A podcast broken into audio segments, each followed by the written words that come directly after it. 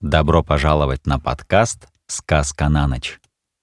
Сегодня вы услышите завершение рассказа «Тигр-тигр», и это последняя история про Маугли. Ложитесь поудобнее, закрывайте глазки и слушайте. Текст читает Эльдар Закиров. Индусское пастбище состоит из камней, порослей кустов, кочек и маленьких рвов, среди которых рассеиваются и скрываются стада. Буйволы обыкновенно держатся подле топких мест, ложатся в болото, валяются или купаются в горячем иле по целым часам. Маугли прогнал их к окраине равнины, к тому месту, где река Венгунга выходит из джунглей. Здесь он соскочил с шеи буйвола, Маугли подбежал к бамбуковым зарослям, где встретил серого брата. «А», — сказал волк, — «я много дней поджидал тебя. Почему ты пасешь стадо? Что это значит?» «Мне дано приказание», — ответил Маугли. «Некоторое время я буду деревенским пастухом. Скажи, какие вести о Шерхане?» «Он вернулся и долго ждал тебя. Теперь же снова ушел, так как дичи мало.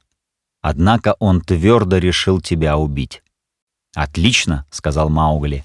«Согласишься ли ты или кто-нибудь из моих четырех братьев в его отсутствие каждый день приходить сюда и садиться на этой скале, чтобы я мог из деревни видеть вас? Когда же тигр вернется, дождись меня в лощине подле дерева Тхак, в центре низменности. Нам незачем идти прямо в зубы Шерхана». После этого разговора Маугли выбрал тенистое место, разлегся и заснул. Буйволы паслись вокруг него.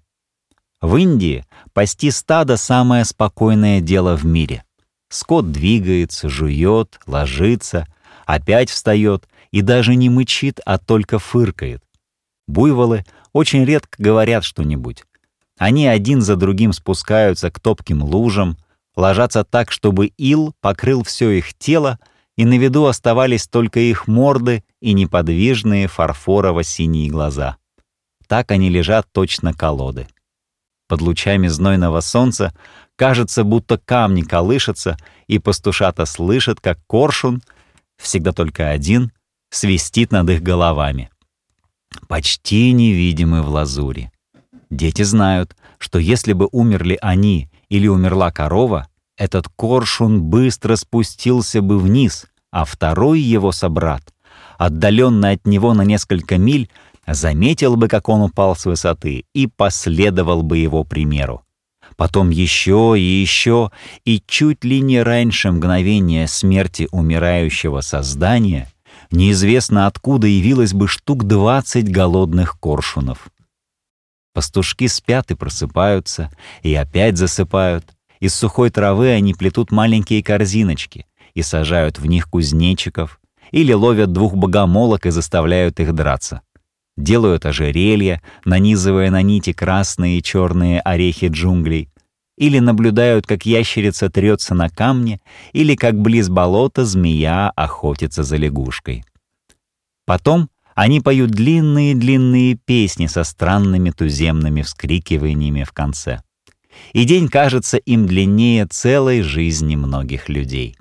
Лошадей и буйволов в руки глиняных человечков вставляют тростинки, считая, что это короли, остальные же фигурки их армии, или что это божества, которым надо поклоняться. Наступает вечер. Дети кричат, буйволы неуклюже, с шумом, похожим на ружейные выстрелы, поднимаются из клейкого ила. Один за другим выходят из болота и вереницей тянутся через посеревшую равнину к мерцающим огням деревни. День изо дня Маугли водил буйволов к болотам. День изо дня он замечал волка в полутора мили от себя на другой окраине долины, таким образом узнавая, что Шархан еще не вернулся и день изо дня лежал, прислушиваясь к звукам в траве и грезя старой жизнью в джунглях. И если бы хромая лапа Шерхана сделала неверный шаг в зарослях близ Венгунги, Маугли услышал бы его в тишине этих долгих беззвучных утр. Наконец, наступил день, в который он не увидел серого брата на условном месте. засмеялся и отвел буйвола к лощине подле дерева тхак, залитого золотисто-красными цветами. Там сидел серый брат с очетинившейся спиной. Он прятался целый месяц, чтобы ты перестал остерегаться. Прошлой ночью он пришел сюда с табаки и рассматривал твой след», — задыхаясь, сказал волк. Маугли нахмурился. «Я не боюсь Шерхана, но табаки очень хитер». «Не бойся», — слегка облизывая губы, сказал серый брат. «На заре я встретил табаки. Теперь он передает свою мудрость коршунам, но раньше, чем я переломил ему спину, сказал мне решительно все. Шерхан решил сегодня вечером подстеречь тебя подле деревенских ворот. Он пришел именно ради тебя и до поры до времени лежит в большом сухом рве. Он ел сегодня или охотится с пустым желудком? тревожно спросил Маугли, потому что от ответа волка зависела его жизнь или смерть. На заре он убил кабана, а также пил. Вспомни, ведь Шерхан никогда не мог голодать, даже ради мести. О, глупец, глупец, что за щенок щенка? Он ел, пил и воображает, что я буду ждать, пока он выспится. Где он лежит? Если бы нас было десятеро, мы могли бы покончить с ним. Эти буйволы не нападут на него, пока не почуют. А к несчастью, я не умею говорить на их наречии. Можем ли мы пойти по его следам так, чтобы они его почуяли? Он нарочно переплыл через Венгунгу далеко, чтобы этого не случилось, ответил серый брат. Я знаю, это совет табаки. Сам Лунгри никогда не додумался бы до такой вещи. Маугли стоял и думал, положив палец в рот. Большой ров? Он выходит на равнину меньше, чем в полумиле отсюда. Я могу прогнать стадо через джунгли к верхней точке рва. Потом повернуть вниз, однако он ускользнет с нижней стороны. Нам нужно закрыть и этот конец. Серый брат, не можешь ли ты разделить для меня стадо на две половины? Может быть, один я не смог бы помочь тебе, но я привел с собой умного друга.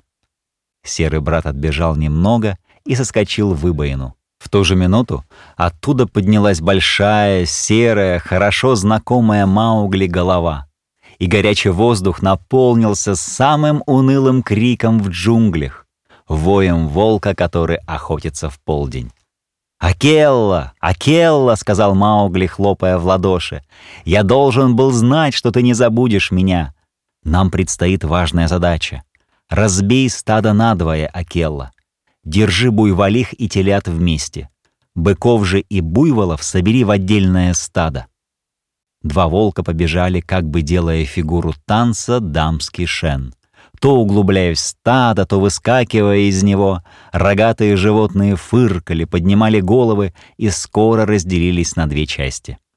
В одной стояли буйволицы с телятами в центре, они смотрели пылающими глазами, рыли копытами землю, готовые броситься на волка и затоптать его до смерти, если он остановится на минуту.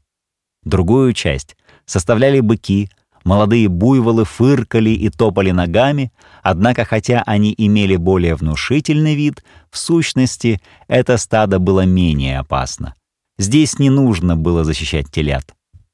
Шестеро человек не могли бы так ловко разделить огромное количество этих животных. «Что прикажешь еще?» — задыхаясь, спросила Келла. Маугли вскочил на спину рамы.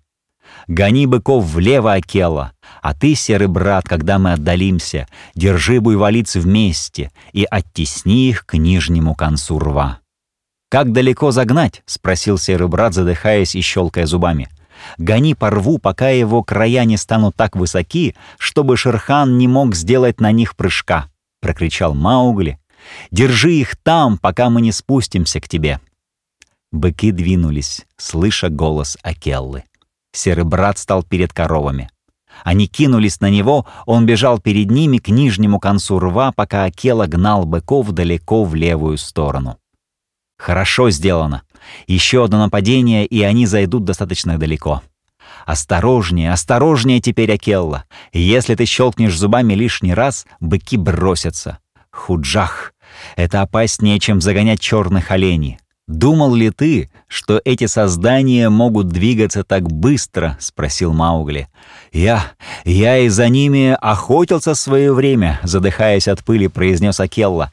«Загнать их в джунгли?» «Да, поверни их, быстро поверни их!» Рама обезумел от ярости. «О, если бы только я мог ему сказать, что сегодня требую от него!» Буйволы были повернуты на этот раз вправо и вломились в чащу. Остальные пастушата, сторожившие домашний скот, со всех ног кинулись в деревню, крича, что буйволы взбесились и убежали. У Маугли был довольно простой план. Он желал только описать на взгорье большой круг, придвинуться к верхней части рва, потом повести буйволов-быков вниз так, чтобы Шерхан очутился между ними и их коровами. Мальчик отлично знал, что, поев и напившись воды, Шерхан не будет в состоянии драться или вскарабкаться на одну из стен рва. Теперь Маугли голосом успокаивал буйволов, а Келла же бежал позади и всего раза два слегка повизжал, чтобы подогнать оставших животных. Они описали большой-большой круг, не желая подойти к рву слишком близко и таким образом предупредить Шерхана.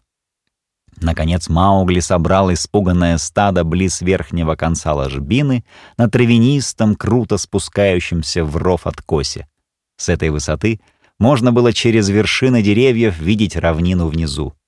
Но Маугли занимали только края рва. И, осмотрев их, он с большим удовольствием заметил, что эти стены почти отвесны. Лозы же и лианы, которые свешивались с них, не могли послужить опорой для тигра, желающего подняться. «Дай им передохнуть, Акелла», — сказал он, поднимая руки. «Они еще не почуяли его. Дай им нюхать. Я должен сказать Шерхану, кто приближается к нему. Он в ловушке». Приставив обе ладони к рту, Маугли закричал в ров, это было все равно, что кричать в туннель, и отзвуки стали передаваться от одной скалы к другой. Очень нескоро послышался продолжительный сонный вой наевшегося и только что проснувшегося тигра. «Кто там?» — спросил Шархан, и великолепный фазан вылетел с криком из лощины. «Я Маугли, вор домашнего скота. Пора нам идти к скале совета. Вниз, скорей гони их вниз, Сакелла, вниз, Рама, вниз!» Буйволы на мгновение остановились на краю склона, но пронесся громкий охотничий вой Акеллы, и они понеслись, обгоняя друг друга. Так пароходы проносятся через быстрины, песок и камни, разлетались во все стороны. Раз буйволы двинулись, их уже нельзя остановить. Раньше, чем они углубились в ложе сухого рва, Рама почуял Шерхана и замычал. «Ха-ха!» — закричал Маугли, сидевший на его спине. «Теперь ты знаешь!» И поток черных рогов, пенящихся морд, неподвижных глаз помчался по рву точно камни во время наводнения. Более слабые буйволы были оттеснены к стенам и прорывались через завесу лиан. Они знали, какое дело предстояло им — страшное нападение стада буйволов, нападение которому ни один тигр не может надеяться противостоять. Шерхан услышал грохот копыт. Поднялся и, хромая, тяжело побежал, глядя по сторонам и отыскивая средства спасения. Но с обеих сторон рва поднимались отвесные скалы.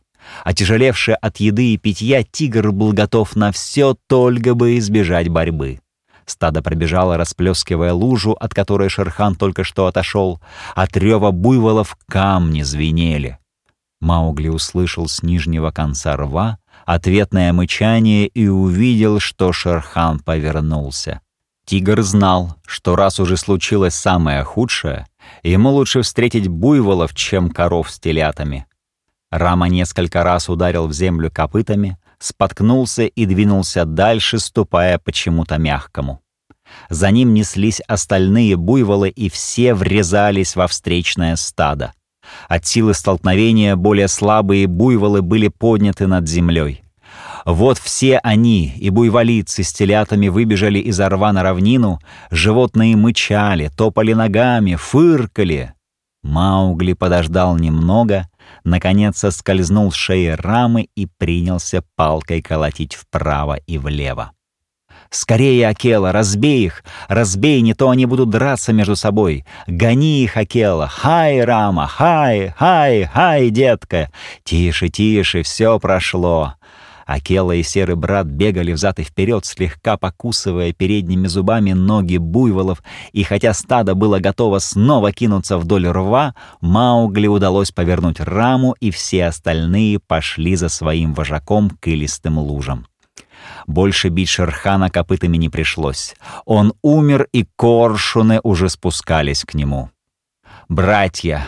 «Это была собачья смерть», — сказал Маугли, ощупью отыскивая нож в ножнах, который он всегда носил на шее с тех пор, как жил с людьми. Но он не стал бы драться, и на скале совета его кожа будет иметь хороший вид. Нам нужно быстро приняться за работу. Мальчик, воспитанный среди людей, даже не попытался бы один снять шкуру с десятифутового тигра. Но Маугли лучше всех знал, как прикрепляется к телу животного его шкура и как ее можно содрать. Тем не менее, это было трудное дело, и Маугли резал, рвал и ворчал целый час. Волки смотрели, высунув языки, или подходили к нему и дергали кожу там, где он приказывал. Вот на плечо мальчика упала рука, и, подняв глаза, он увидел Бульдео с его ружьем. Дети рассказали в деревне о бегстве буйволов, и рассерженный Бульдео вышел за ворота, торопясь наказать Маугли за то, что он плохо заботится о стаде. Заметив человека, волки скрылись из виду.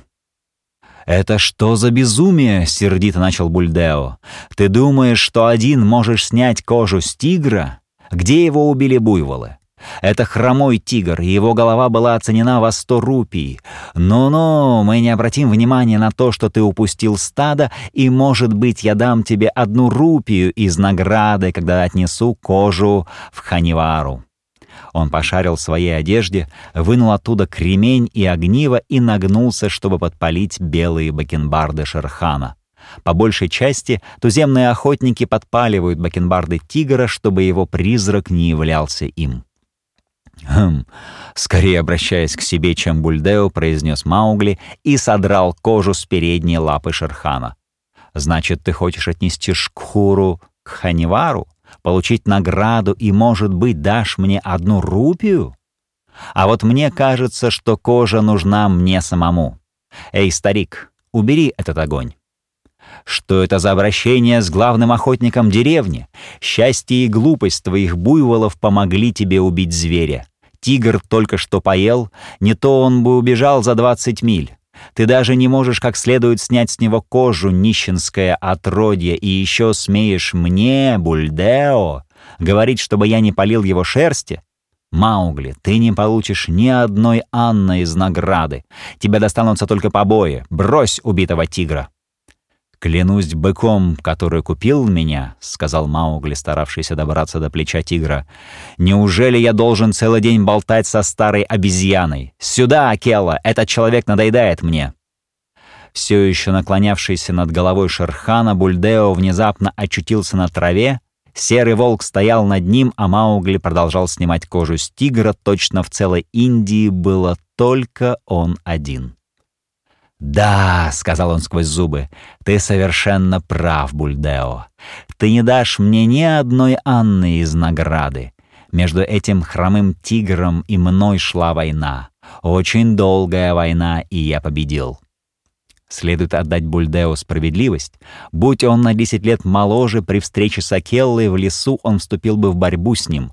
Однако волк, который слушался приказаний мальчика, имевшего свои счеты с тиграми-людоедами, не казался ему обыкновенным животным. По мнению Бульдео, в дело замешалось колдовство худшего рода. И он спрашивал себя, послужит ли для него охраной амулет, висевший на его шее. Он лежал совсем-совсем тихо, ежеминутно ожидая, что Маугли тоже обернется тигром. «Магараджа, великий король!» — хриплым шепотом произнес он наконец. «Ну?» — не поворачивая головы и слегка посмеивая, сказал Маугли. «Я старик и не знал, что ты непростой пастушонок. Позволишь ли ты мне подняться и уйти? Или твой слуга разорвет меня на части?» Иди, и да будет с тобой мир. Только смотри, в другой раз не трогай моей добычи. Отпусти его, Акелла».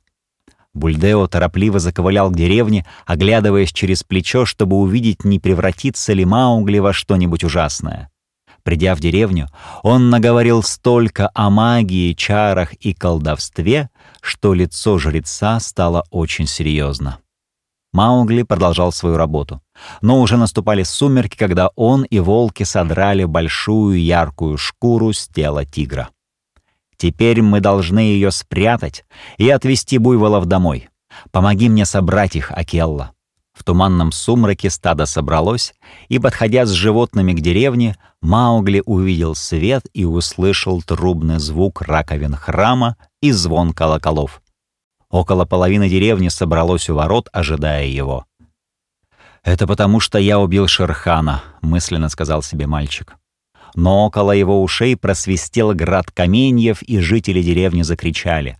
«Колдун! Волчье отродье! Демон джунгли! Уходи! Скорей убирайся отсюда, или наш жрец опять превратит тебя в волка! Стреляй, Бульдео!»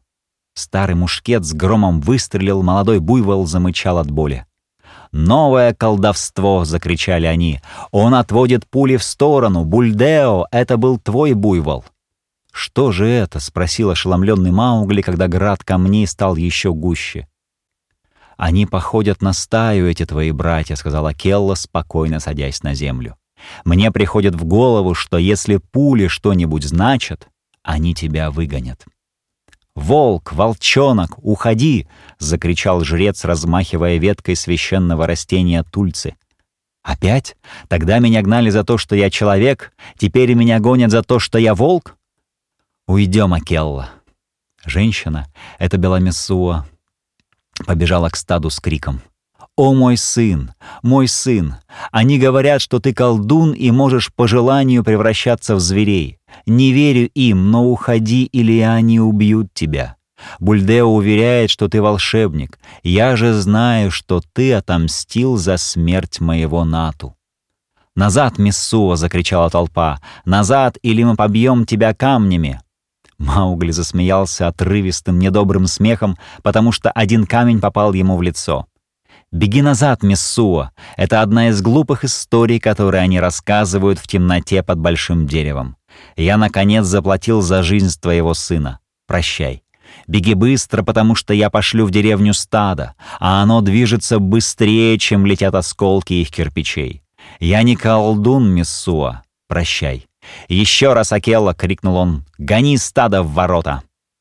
Буйволам самим очень хотелось вернуться в деревню, вой Акеллы вряд ли был им нужен. Они вихрем понеслись через ворота, рассеивая толпу людей вправо и влево. «Сосчитайте их!» — презрительно крикнул Маугли. «Может быть, я украл одного буйвола? Считайте, я не буду больше пасти стада. Будьте здоровы, дети людей, и благодарите Мессуа за то, что я с моими волками не войду в деревню и не стану гонять вас зад и вперед по вашей улице». Маугли повернулся и пошел прочь с одиноким волком. Взглянув на звезды, он почувствовал себя счастливым. «Мне не придется больше спать в ловушках Акелла. Возьмем шкуру Шерхана и уйдем. Нет, мы не причиним вреда деревне, потому что Мессуа была добра ко мне. Поднялась луна, и долина стала молочно-белой. Жители деревни с ужасом увидели, как Маугли в сопровождении двух волков и с каким-то свертком на голове бежал спокойной волчьей рысью. Бег этот своей быстротой напоминает движение огня, и позади бегущего таким шагом скоро остается одна миля за другой. Они стали звонить в колокола храма и трубить в крупные раковины еще громче обыкновенного. Мессуа плакала. А Бульдео все украшал и украшал рассказ о своих приключениях в джунглях так, что, наконец, по его словам, Акелла стоял перед ним на задних лапах и говорил с ним как человек. Луна заходила, когда Маугли и два волка пришли на холм скалы Совета и остановились подле пещеры матери-волчицы. «Меня выгнали из людской стаи, мать!» — крикнул Маугли. «Но я пришел со шкурой Шерхана и сдержал данное слово». Волчица-мать, взволнованная, вышла из пещеры, за ней появились ее дети, При виде шкуры глаза Ракши загорелись. В тот день, когда он просунул свою голову и плечи в эту пещеру, охотясь за тобой, лягушечка, я сказала ему, что охотник сделается дичью. «Хорошо сделано!» «Хорошо сделано, маленький брат!» — послышался глубокий голос в чаще. «Нам было скучно в джунглях без тебя!» И Багира подбежала и склонилась к босым ногам Маугли. Они вместе поднялись на скалу совета, и Маугли разостлал тигровую шкуру на том плоском камне, где бывало сидел Акелла, прикрепив ее четырьмя заостренными осколками бамбука. Тогда Акелла лег на шкуру с обычным старинным призывом к совету. «Смотрите, смотрите хорошенько, о волки!»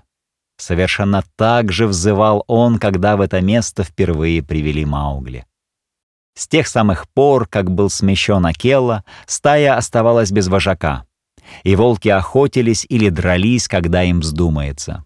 Однако они по привычке пришли на призыв, некоторые из них хромали, ушибленные капканами, в которые они попадали, некоторые ковыляли, раненые пулями, некоторые исхудали от дурной пищи, многих совсем не было. Тем не менее, уцелевшие собрались к скале совета, увидели полосатую шкуру Шерхана на камне и его огромные когти на концах пустых лап. Вот тогда-то Маугли сочинил песню без рифм. Песню, которая как-то сама собой подступила к его горлу. Он громко выкрикивал ее, прыгая взад и вперед по слегка стучавшей шкуре и отбивая ритм пятками. Мальчик плясал — пока не задохнулся от усталости. Между одной строфой и другой серый брат и Акела выли. «Смотрите хорошенько, о волки! Сдержал ли я свое слово?» — сказал Маугли, окончив песню, и волки пролаяли «да», а один лохматый провыл — Будь нашим вожаком опять, о Акелла! Будь нашим вожаком опять, о детеныш человека, потому что нам надоело беззаконие, и мы хотели бы снова сделаться свободным народом. «Нет», — промурлыкала Багира, — «этого не должно быть. Когда вы наедитесь, безумие снова может овладеть вами. Недаром зовут вас свободным народом. Вы боролись за свободу и достигли ее, питайтесь ею, о волки!» «Стая людей и волчья стая выгнали меня», — заметил Маугли. «Теперь я буду охотиться один в джунглях». «И мы будем охотиться с тобой», — сказали четыре сына матери-волчицы. Итак, Маугли ушел и с этого дня охотился с четырьмя детьми матери-волчицы. Однако он не всегда был одинок потому что через много лет сделался вполне взрослым человеком и женился. Но это рассказ для взрослых людей.